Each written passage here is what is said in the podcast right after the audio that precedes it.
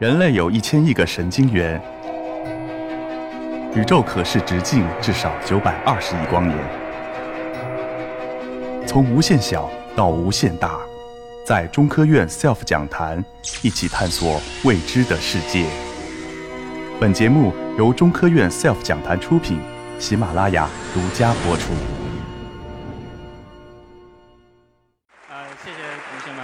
马老师给大家讲了很多好吃的哈，那我给大家带来一个好玩的哈。在玩这个之前，我希望因为后面的同学可能看不清楚，我希望有五个志愿者能够上来，我们近距离的看一下。我们麻烦一下主持人从后面挑五个同学，我做做一下准备好吗？我看看，是那两位同学，最后最后最远处的两位同学，请上来。好了，我们啊、我今天讲的这个主题呢是量子哈，量子是一个，我先告诉大家，量子是一个其实是一个很好玩的东西，所以呢，我今天带来了啊、三套玩具哈啊，其实都是一个东西啊，你们你们看到这个什么东西应该看得出来吧？谁认识啊？就是个大圆盘是吧？呃，有好像有同学认识了这是什么哈？你们玩过是吗？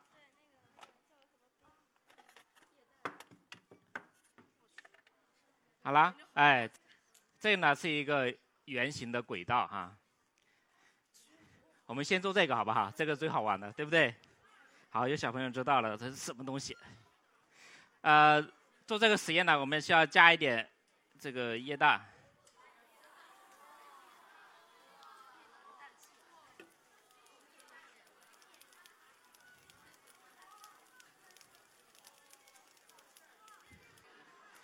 好了，呃，对，可能小朋友你们能看见哈，我在里面藏了个东西是吧？你们可以看一下，这个就是里面的东西。你们看一下这是看这是什么东西？谁能认识？海绵是吗？里面是什么？好，有小朋友看出来里面是，对，里面是一个软软的毛线，对吧？外面是一个塑料的壳子哈。其实很简单，然后把这个东西呢放在这里要泡一泡啊。大家泡一会儿时间啊，让它冷一冷啊。那这个东西知道什么吧？谁能看出来这是啥？这就是个手柄是吧？嗯，这其实呢是一个磁铁，嗯，你们能感受到吗？啊，好啦，哎，你们仔细看哈，因为你们代表下面所有的同学，后面同学看不见。来，我们把我们的放上去，看出什么来了？它飘在上面是吧？然后呢？好了，对，我们可以让它动起来，是不是？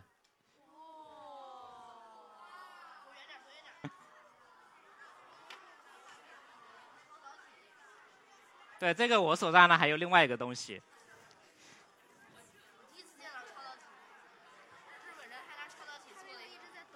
我们看一下哈，这个可以看得更清楚，不能用手碰。对，这个同学说的非常对哈，不能用手碰。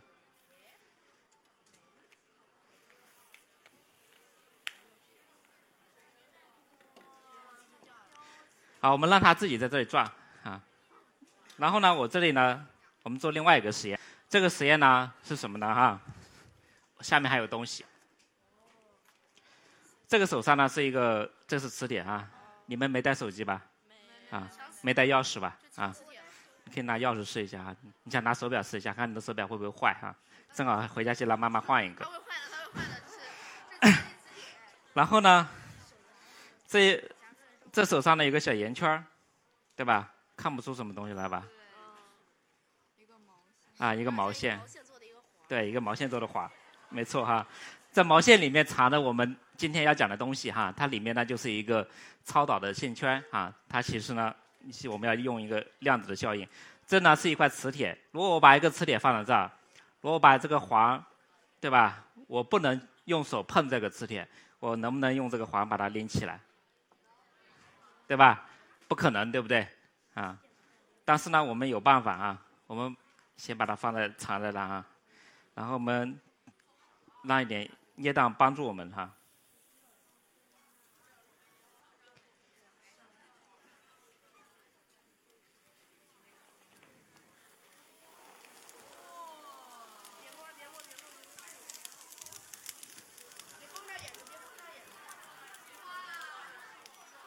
没事我们这个东西也泡好了啊我们再再来重新试一下这个。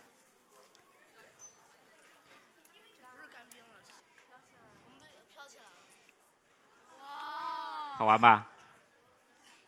看出来什么？它自己会转，对吧？而且是下面是悬空的，下面是什么东西都没有的，对不对？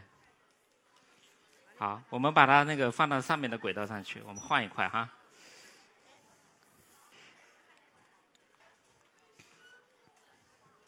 你们看仔细哈，刚才呢，我们把这个磁铁放在里面了，然后把这个圈呢，这个泡在这个液氮上面，就是希望能够让它啊低温啊。好，你们可以靠近一点看看哈。你们看到什么没有？如果我动这个圈的话，这个磁铁是不是动？对不对？磁铁是不是动？是吧？好，我们小心点啊，小心点啊。看出来什么没有？磁铁在某种意义上就可以让它浮起来。对，哎，你们不用害怕，不用害怕，这个不会吃你啊，对，没有毒。你们可以拉一下这个磁场有多强？拉这个磁铁啊，用手拉，嗯，谁能拉得动哈？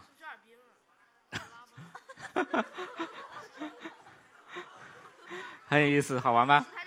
我们可以看清楚一点哈，这个东西呢是一个完全悬空的，大家看哈，这个上面呢，我们的线圈没有可以完全不碰到它啊。中间完全是空的啊，完全是空的状态啊！你要把它拉下来是要很大的力气的，这样需要很大的力气的。然后你使劲一拉下来以后呢，如果你把这个磁铁放一面，看什么？对不对？我把它再放回来，放上去又吸上了，是吧？哎，这就是个量子的效应。实际上我们量子的实验啊，在我们的现实生活中很容易做哈。那么这个圈呢，实际上是一个超导的环。接一个，如果各各位学过电磁感应的话，我们加个磁场会感应出一个电流，然后就可以把它吸住，对吧？啊，很简单啊。但是各位同学在家里不要玩这种磁铁哈，这种磁铁非常非常的强大哈，这种磁铁可以足够可以把你的手夹断哈。你们谁想来试一下？来吧，啊，或者是上面也可以哈，都可以。没关系，你有镊子，给你加一点哈。可以了，可以了，不用再煮了啊，煮的差不多。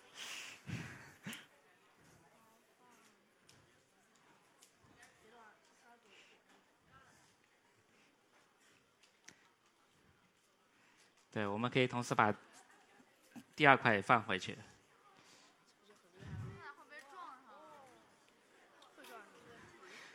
啊！哎，他们追上了是吧？让他跑快一点。好，我们实验就做到这里吧。呃，这个五位同学非常感谢上来哈，你们别着急哈。我们还有小礼物，来。谢谢老师。这是一个网红的贴纸哈，那上面是什么呢？它上面画的都是很多这个物理的图啊。如果各位同学你们拿回家去，你们看懂了上面的公式。你就可以博士毕业了哈，呃，这上面很多很很多很难的公式，很多我们自己的博士都看不懂的公式。呃，我是罗慧谦，来自于啊中科院物理所啊，离这里很近啊，各位同学离你们学校也很近啊，随时可以过来啊骚扰我们啊，我们有很多除了刚才之外，还有很多很很好玩的东西。好，我们现在说量子的话，我们怎么样才能找到量子呢？啊，对，找到量子很简单，对吧？你只要你的。眼睛足够的厉害，如果你能够找到原子在哪里，如果你的手足够的猛，你看你可以把一个原子给拨开，是吧？假如把一个原子拨开以后，你能看见什么？啊，一堆粒儿，一堆粒儿啊。那对，这个是我们原子的模型。实际上呢，你把原子拨开以后呢，啊，它里面应该是有带正电的原子核，有带负电的电子，对吧？啊，我们的电子呢是绕着原子核在转，是吧？那么，但是呢，我们的电子不是绕着原子核是个行星的轨道那样转啊。实际上呢，我们的电子绕着原子呢是随便乱转的啊，它是一个电子云的状态。那么我要告诉各位同学是，这上面四个原子的模型的图啊都是错的啊啊，大家知道都是错的就行了哈。那实际上呢，我们原子里面有电子，我们要找量子，电子就是一个量子，对吧？我们的原子核也是很多很多量子组成的。那么我们经常说量子呢，就是电子啊。我们要操控量子，你就可以操控啊很多这个量子的现象啊。为什么说电子是一个量子的东西呢？哈，如果你有本事活捉到一个电子的话，你就会发现我们的电子不仅是带了一个负电荷，对吧？它有负电荷，但是呢，我们的电子还是一个什么呢？还是一个小磁针啊。大家知道我们生活中有很多磁现象啊，其实就是因为我们这个电子的小磁针它可以有序的排列，但是它有两种状态。那我们这两种状态呢，就像图里面讲的，一个朝上，一个朝下啊。这个东西呢，在物理学把它叫做自旋啊，大家不用管什么，反正我有朝上或者朝下的状态。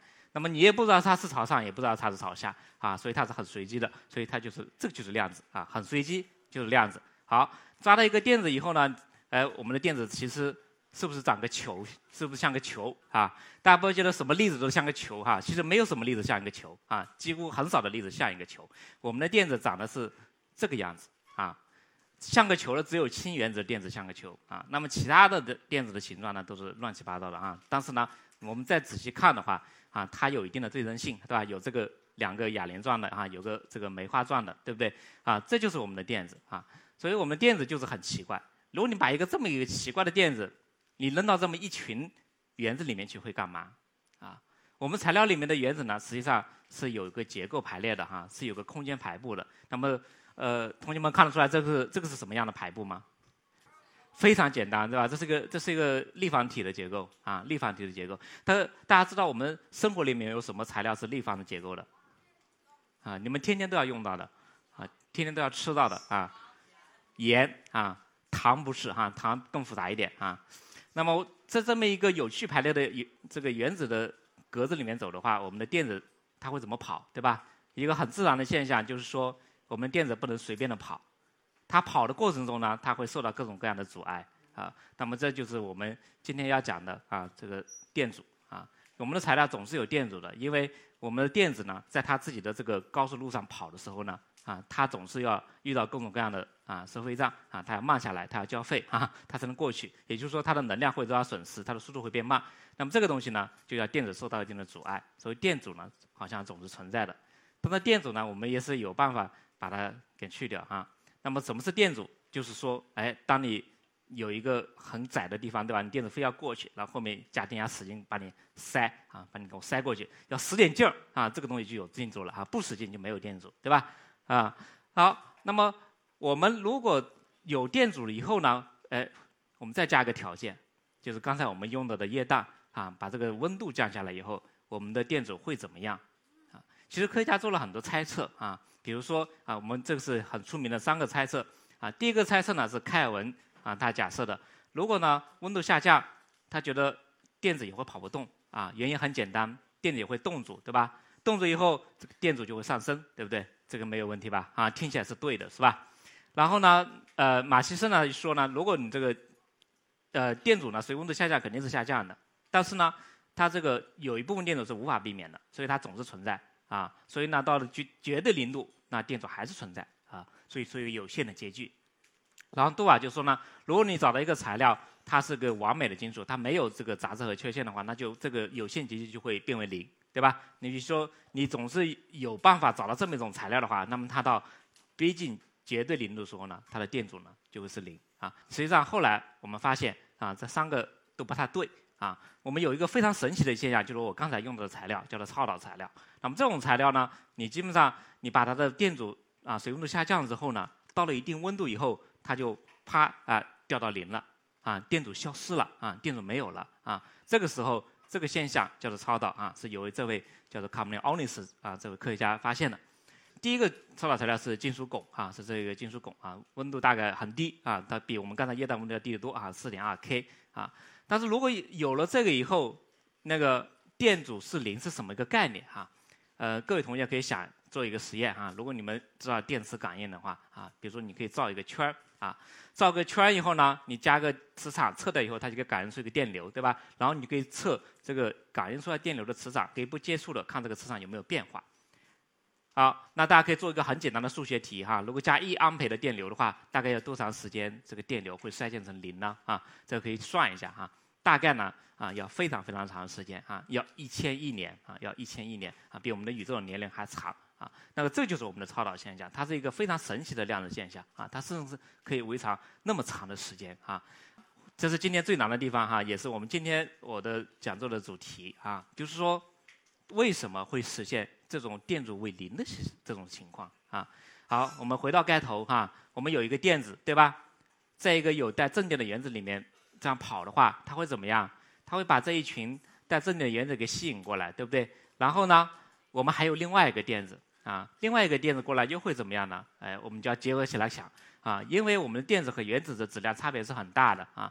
当你前面这个电子把原子吸引过来以后，它很快自己就跑啊，把人家吸引了，自己不管了啊。然后这一群原子呢，它要回到原来的位置，所以当下一个电子过来的时候呢，这群原子呢就会把这个能量重新给释放出来，给了下一个电子。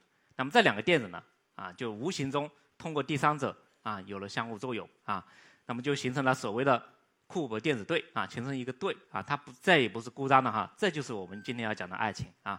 那么我们可以看啊，为什么叫蕾丝边的爱情？因为电子是阴阴性的哈，这是女生两个女生之间产生的爱情哈，它的间接是通过一群男生产生的，是吧？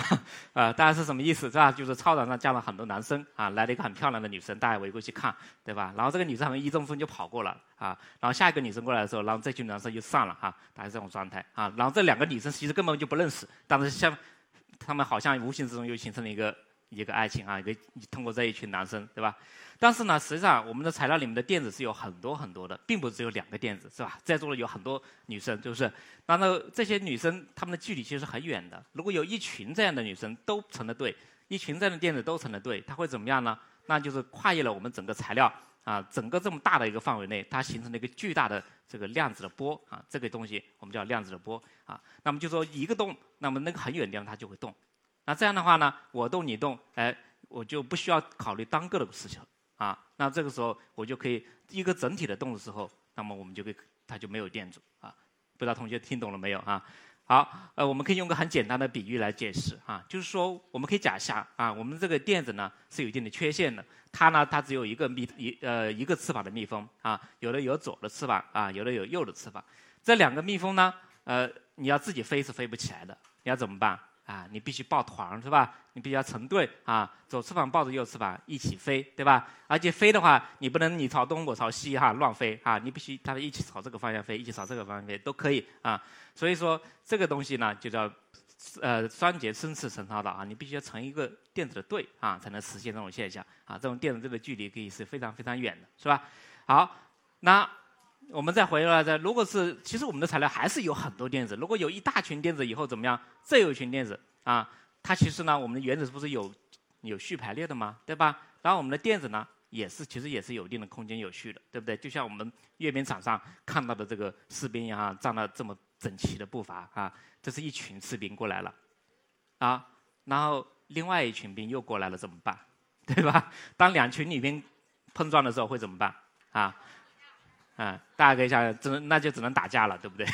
哈，没错啊，他们就会打架啊，而且是打群架啊。打群架会怎么样？那么我们的电子打群架是怎么样的状态呢？你就是相当于你把两个我们的超导体呢给拼在一块啊，当然中间有一个绝缘的哈来给它隔开啊。这个时候左边的超导体和右边的超导体，它们两个各自的电子是互相是不认识的，但是呢，它们很团结啊。那么这两群电子放在一起呢，它们互相打架啊。那就是说我反正我也不认识你，不认识你，咱们一起打架哈，一起打架，打架也不是乱打的哈，不是一冲而上啊，他其实打的很有文艺范儿。打打架呢，就像我们的这个啊水波的一样啊，这个是两个光波对吧？两个大家可以看出这是什么吗？哈，这是一个双缝干涉对吧？两个波过都过来哈，那么它中间的时候它就有强有弱，对不对？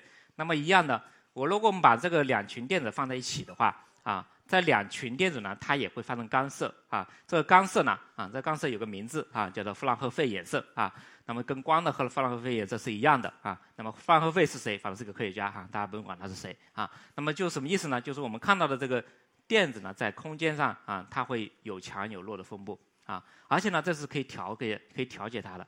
我们只需要稍微变一点点的磁场，变一个最最最小的一个磁场的单位，就可以让它改变这个形状。所以呢，有了这个东西以后，我们就可以构造非常灵敏的这种量子的这种探测器啊。那么这个东西呢，我们就可以知道，哎，我们的电子绕着这个圈一圈啊，它有可能正面这样照，对吧？也可能反着绕，对不对？啊，正着绕和反着绕什么区别啊？你出来一个磁场，一个朝上，一个朝下，对不对？那么这两种状态呢，就是一两个两个量子的叠加态啊。大家不要小看这个东西啊，这个东西其实就是我们的量子计算机的基本的原理啊。那么这个就是我们的量子计算机哈，这是实际的照片啊，这并不是刻画啊。那么这个东西里面如果啊构造出这个有这个呃这种所谓的纠缠的量子以后呢，我们就可以做这种量子的计算。量子的计算非常非常的厉害啊，非常非常的快，对吧？啊，各位同学有知道有多快吗？哈，就是说用我们现在的电脑，你可能啊用这种非常大的哈，占好几栋楼的那么大的这个计算机的机群啊，你可能要算一万年啊。比如说放在我们的电脑上，一秒钟啊就是这么快啊。所以这个量子计算机确实很好啊，对不对？但是要造量子计算机其实是非常非常难的一件事情啊。就前面说过，我们要把两个超导体拼在一块很很容易，但是你要把无数个超导体都要拼在一块哈，就是非常非常难啊，非常非常难。那这非常难了。首先第一件事情呢啊，就是所谓的呃要养这个薛定谔的猫啊，薛定谔猫就是一种量子的状态啊，就是这个猫就可能死着，也可能活着啊。但是你要把这个猫养大啊，那么我们这个呢，就是我们啊中国科学家做的哈，就是有二十个比特的薛定谔猫啊，特别的胖啊，这样就可以做出我们的量子芯片啊。那做成这种量子芯片了，嘿，你就可以做量子计算了啊。那么最近呢，啊，最近呢，那个 Google 啊先生他们完成了有所谓的五十多个量子比特的这种量子量子计算机啊。那么这个是个什么概念啊？各位同学可能还体会不到什么概念。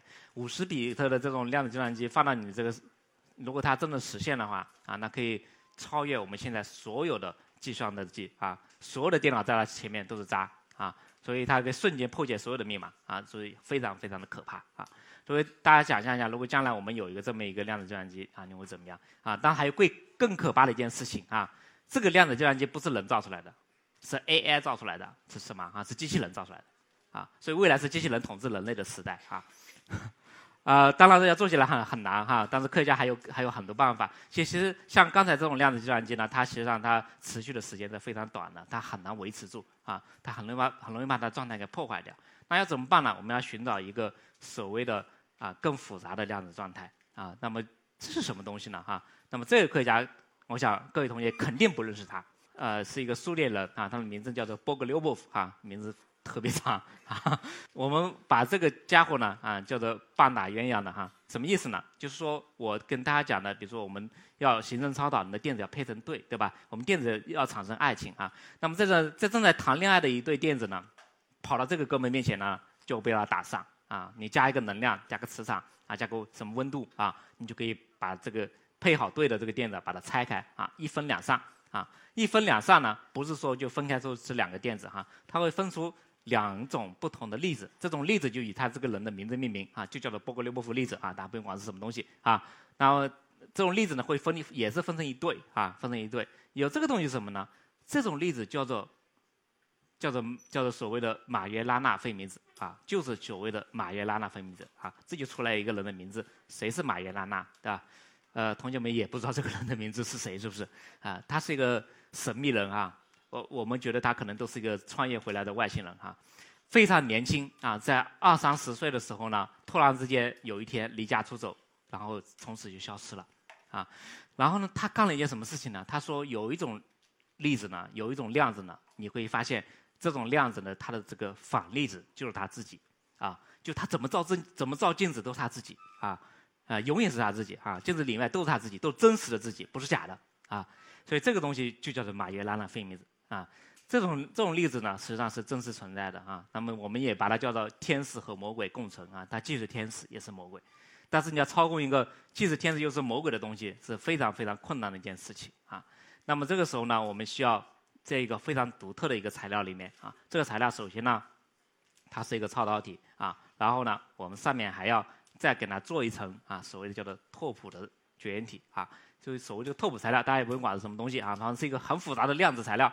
你把它两个结合起来以后呢，你就会产生这种所谓的马约拉纳费米子，非常非常的神秘啊。那么有了这个时候呢，就不一样了，因为这个跟前面的那个简单的量子的芯片是不一样的。这个时候呢，它是受这个所谓的拓扑的保护哈，这种拓扑的保护非常的厉害，就是不管你怎么折腾，它就在那里啊。什么是拓扑呢？就是说大家想象一下哈，你拿一个呃拿一个面包圈，随便什么楼哈，它就总永远只是一个洞，除非你把它剪开啊。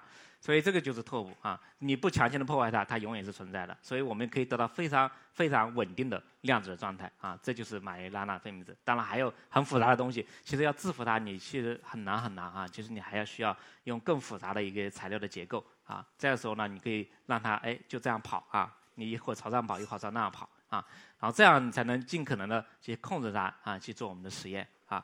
那么如果我们真正的在未来我们实现了我们的量子器件的话，啊，我们可以真正的实现啊那个一个崭新的量子世界。大家不要觉得量子世界离我们很远，其实量子世界离我们非常非常的近啊。我们中国呢，其实早在几年前啊，我们就已经有这个所谓的量子计划啊。那么宣称我们自己要在十年之内要造出属于我们中国的量子计算机啊。那么这十年已经过去了大概两三年了，对吧？啊，所以量子离我们很近。而且呢，量子计算机实际上现在已经有了哈。刚刚说的 Google 的量子计算机就有啊，而且网上有免费量子计算机，大家可以自己上去就可以玩啊。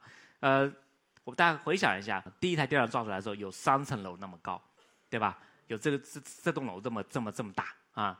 那么我们现在的任何一台手机都比当时的那个第一台这个计算机要厉害多得多啊。大家可以想象一下，花了没有多长时间啊？花了二十年、三十年左右的时间。所以不要觉得我们现在量子计算离我们很远，实际上看起来量子计算看来都是在科学家在玩哈，也很贵。实际上没准十年之后，我们的手机、我们的电脑啊就换成量子了，到时候你就拿着量子手机哈，那是很可怕的哈。你你到时候你的量子一台量子手机就相当于我们现在一个超级计算机啊，你随便摁几下键哈，你给自己做一个动画，对吧？啊，所以。